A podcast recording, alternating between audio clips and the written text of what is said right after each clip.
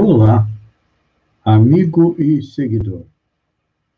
Seja bem-vindo à nossa live diária do Bom Dia com Feijão, onde eu e você, como jardineiros espirituais, vamos em direção ao nosso coração para lá, elevarmos templos às nossas virtudes, procurando fazer com que cresçam, floresçam e frutifiquem as nossas virtudes, as nossas qualidades, o nosso lado positivo, que é o que nos leva à felicidade, e ao mesmo tempo cavar masmorras aos nossos vícios, ou seja, procurar extirpá-los.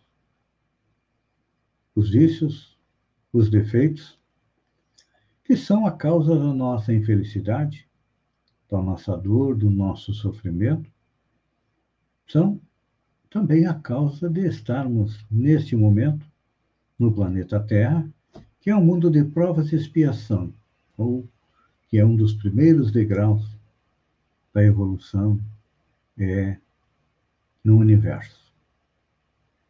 Estamos hoje falando da lei de adoração. E comentávamos ontem que hoje a medicina avança em todo o mundo, atestando a influência decisiva de fatores como fé e oração na cura das nossas doenças e que a base de tudo isso é o quê? É o amor. É.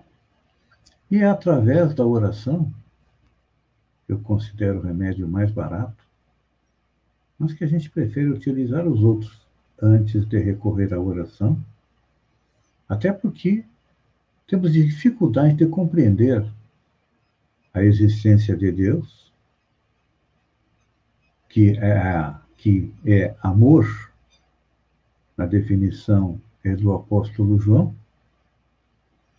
e também temos dificuldade de fazer com que cresça e frutifique este sentimento fundamental dentro do nosso coração. Então, como nós nos relacionamos com o Criador? Na maioria das vezes é na hora do desespero. Na hora da alegria, não lembramos de Deus. Não. Para que Deus? Eu tenho tudo que eu quero, eu tenho tudo que eu preciso, então Deus não faz parte da equação da minha vida. Mas, quando a coisa começa a ficar complicada, como por exemplo agora, estamos colhendo fruto daquilo que nós fizemos no passado, este é um dos motivos pelo qual o coronavírus veio até nós para nos despertar para a vida espiritual.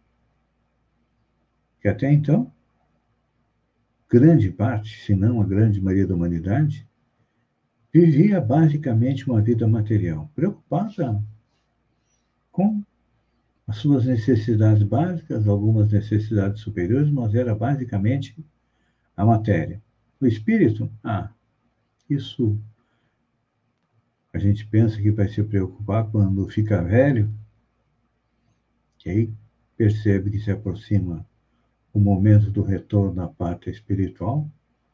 Então, lentamente, nós começamos a nos apegar a Deus, na esperança de prolongar um pouco mais a nossa vida, melhorar a condição da nossa saúde, enquanto que deveríamos fazer isso diariamente. Por quê? É claro que a gente entrega a Deus aquelas coisas que ultrapassam a nossa capacidade de resolver. Significa que, quando precisamos de ajuda, lá está Deus aguardando para atender aos meus caprichos? Não.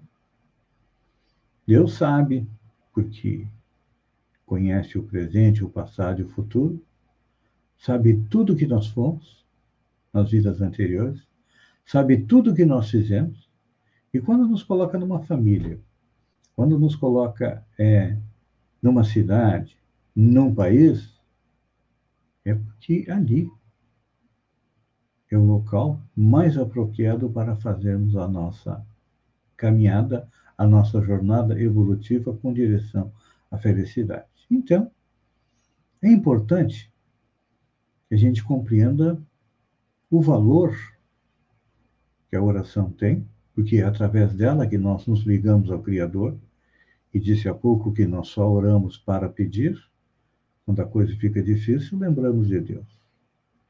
Mas nas coisas boas, penso eu, que também deveríamos é, ter na oração aquele momento em que você entra em contato com Deus para louvar, para agradecer. Por exemplo, você agradeceu a Deus neste momento por ainda não ter sido contaminado pelo coronavírus?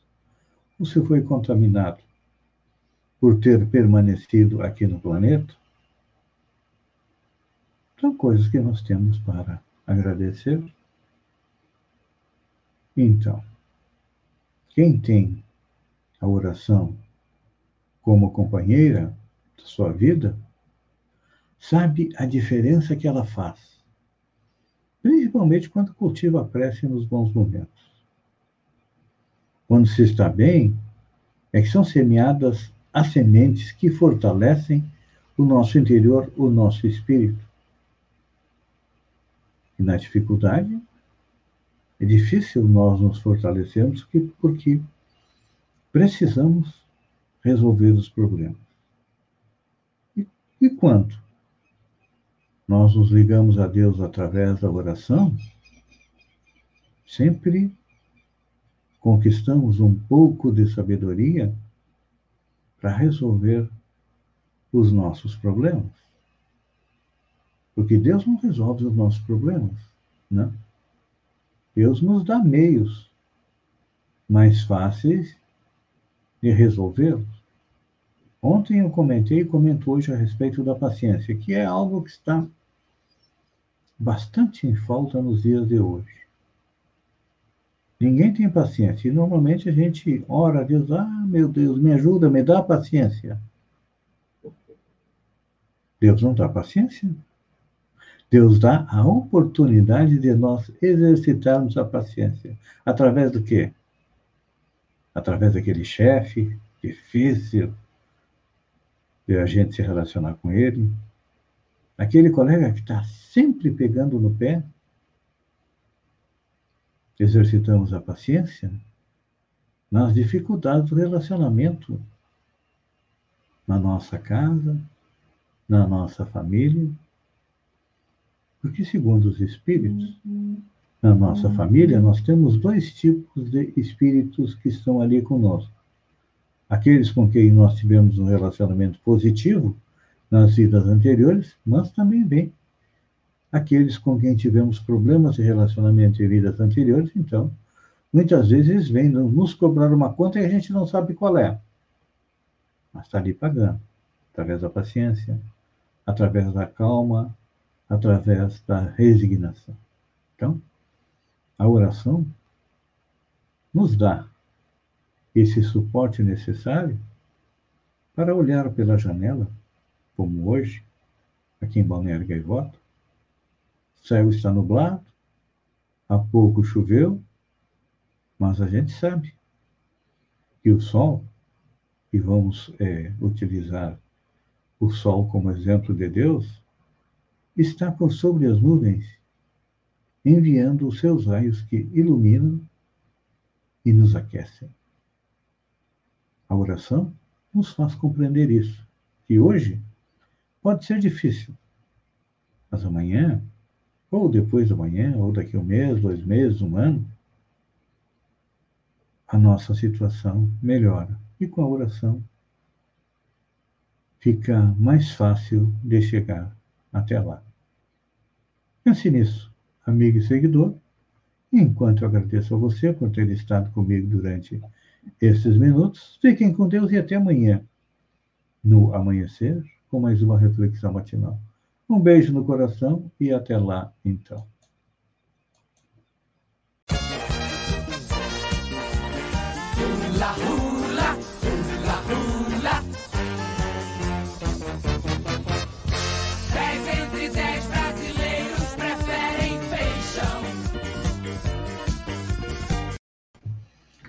Olá, amigo e seguidor.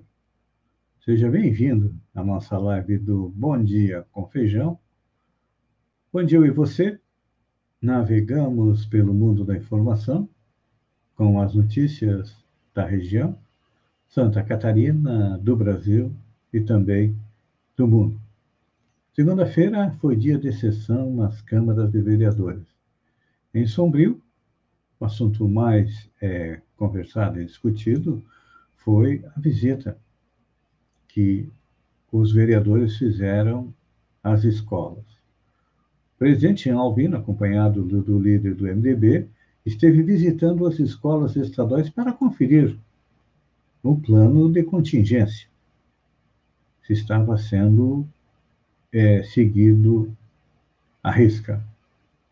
Segundo eles, foi constatado só um problema, o vereador Adriano Magrão também esteve é, visitando escolas estaduais e municipais, disse ter encontrado alguns problemas, está diminuindo o número de crianças que estão indo à aula, começou com 60, hoje tem turmas que estão com 40, 30%.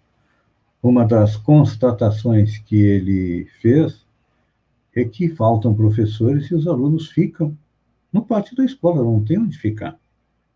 Então, é uma preocupação. O vereador Heraldo Soares, o PERI, disse que esta semana estará é, visitando as escolas municipais para acompanhar aí é, todo o cumprimento do plano de contingência para a educação municipal. Em Balneário Gaivota, um dos assuntos que foi é, discutido, foi trazido à tona pelo presidente, Fernando Dutide, é a implantação é, da Guarda Municipal. Uma promessa de campanha que até agora ainda não foi colocada em prática. E ele citou um exemplo: alguém teve um parente é, contaminado pelo coronavírus, este parente veio a óbito, Enquanto estavam realizando o sepultamento, o enterro desta pessoa, a casa foi invadida, arrombada e também é, furtada. Realmente a gente sabe que a segurança em Balneário Gaivota é precária. Então, acredito que é uma das principais prioridades do município é termos implantada a nossa guarda é, municipal. Vindo para Santa Catarina, Águas vivas, cultivadas em universidade, viram atração em aquário catarinense. É, as águas vivas da espécie Aurelia aurita, cultivada em cativeiro, são a nova atração de um aquário em Balneário Camboriú, no litoral norte do estado. Os animais vão ficar no espaço cilíndrico entre o habitat dos pinguins e dos tubarões mangor. O projeto envolve assessoria técnica do Laboratório de Exotoxicologia da Universidade do Vale do Itajaí, a Univale, desenvolvido por uma equipe da Escola do Mar, Ciência e Tecnologia da Universidade e do curso de Oceanografia do Atlantic Aquário.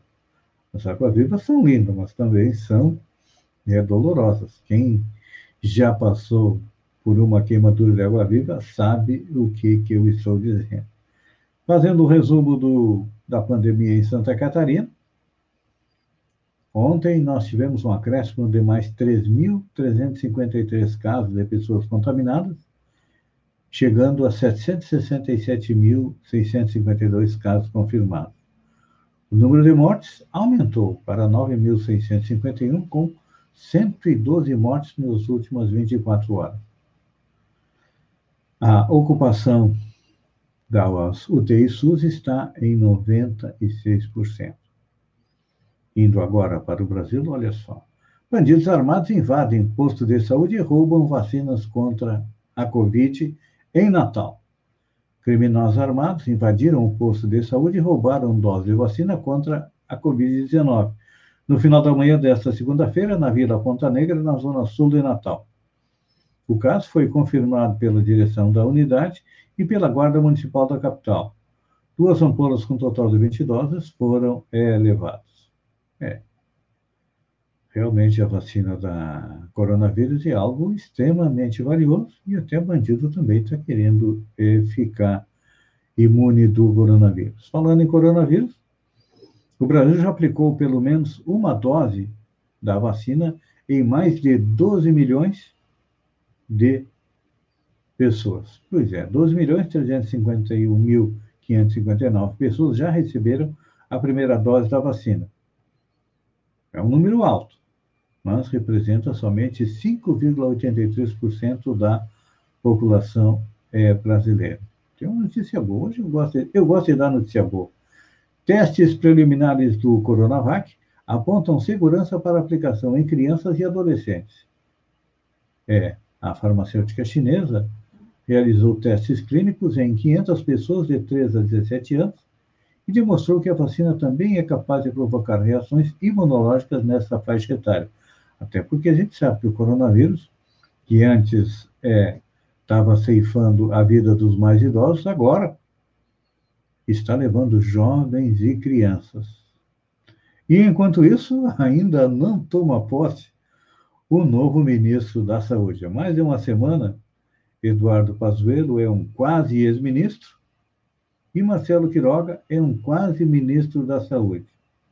A posse estava marcada para hoje, mas foi prorrogada porque o presidente Bolsonaro tem que achar um lugar onde o ministro Pazuello fique a salvo da prisão.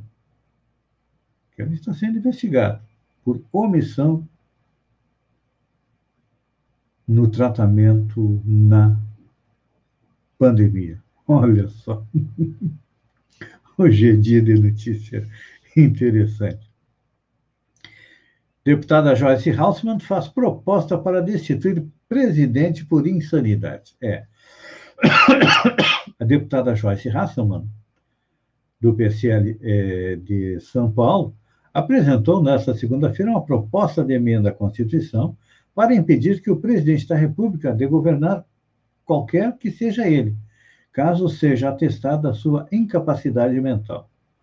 Joyce foi líder do governo Jair Bolsonaro no Congresso no início do mandato, mas rompeu com o presidente e hoje atua na oposição ao Palácio do Planalto. A proposta foi é, batizada pela deputada como PEC da insanidade. Embora, é claro, que ela não vai citar o presidente Bolsonaro, tem endereço certo. Na justificativa, a ex-líder do governo Bolsonaro defende a necessidade de mudar a Constituição pela estabilidade política e segurança no regime presidencialista hoje em vigor. E olha só, não foi só a Joyce que está contra o presidente Bolsonaro. No BBB 21, Pocá pede suposto impeachment de Bolsonaro em rede nacional. Pocá está deixando de ser planta e começando a se posicionar mais no Big Brother Brasil. Durante uma conversa com Carla e Arthur, ela demorou a pedir impeachment quando a atriz disse que as pessoas atraem tudo o que falam. Ela não especificou se era impeachment de Bolsonaro que gostaria, mas na internet que tem grandes convicções de que era do atual presidente, a quem Pocá se referia, depois Arthur declarou, adorei em meio de risada. Pois é, a nossa vida não está fácil. Você sabia que o Brasil, o brasileiro está barrado em entrar em 15 países por causa do coronavírus? Pois é. A Associação Internacional de Transporte Aéreo mostra que, além dos 15 destinos internacionais que o brasileiro não pode entrar, tem mais 59 com restrições para entrada de brasileiros que estiveram aqui no nosso país nos últimos 15 dias. Onde nós somos barrados é a Alemanha, Arábia Saudita, Áustria, Colômbia, Coreia do Sul, Espanha, Estados Unidos, Japão, Marrocos, Omã, Paquistão, Peru, Portugal, Reino Unido e Turquia. É que os outros países estão vendo que nós somos perigosos, portadores não só da cepa que mais se alastrou pelo planeta, mas principalmente da cepa de Manaus, que está começando a contaminar outros países. Olha só, essa aqui vai dar um bom dinheiro para quem entrar com o processo. Banco terá que indenizar o município por cliente em fila. A ação é de 72 mil reais. O Itaú Unibanco foi condenado a indenizar na cidade de Andradina, São Paulo, em ação de mais de 70 mil reais. A decisão foi, em segunda instância, julgada pelo Tribunal de Justiça de São Paulo, porque uma agência do município deixou o cliente esperando por mais de uma hora para receber atendimento, o que é considerado ilegal, segundo a legislação local. O cliente e a própria prefeitura de Andradina moveram ação conjuntamente alegando que a agência teria descumprido uma lei local que determina o prazo máximo para espera em atendimento em dias normais de até 15 minutos e 30 minutos em dias de pagamento de funcionalismo público e do comércio. Olha, aqui em Sombrio, com certeza, uh, esse tipo de ação seria uma bela fonte de renda da população que fica horas é, esperando na frente dos bancos para serem atendidos, porque não pode entrar. É só um número mínimo.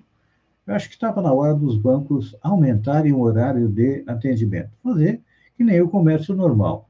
Tipo, das oito ao meio-dia, é, da uma e meia às seis horas. Agora não tem mais compensação, não tem nada, é tudo eletrônico, poderia aumentar o horário de atendimento. Amigo seguidor, eu agradeço a você por ter estado comigo durante esses minutos. Fiquem com Deus e até amanhã, às sete horas, com mais um Bom Dia com Feijão. Um beijo do coração e até lá, então.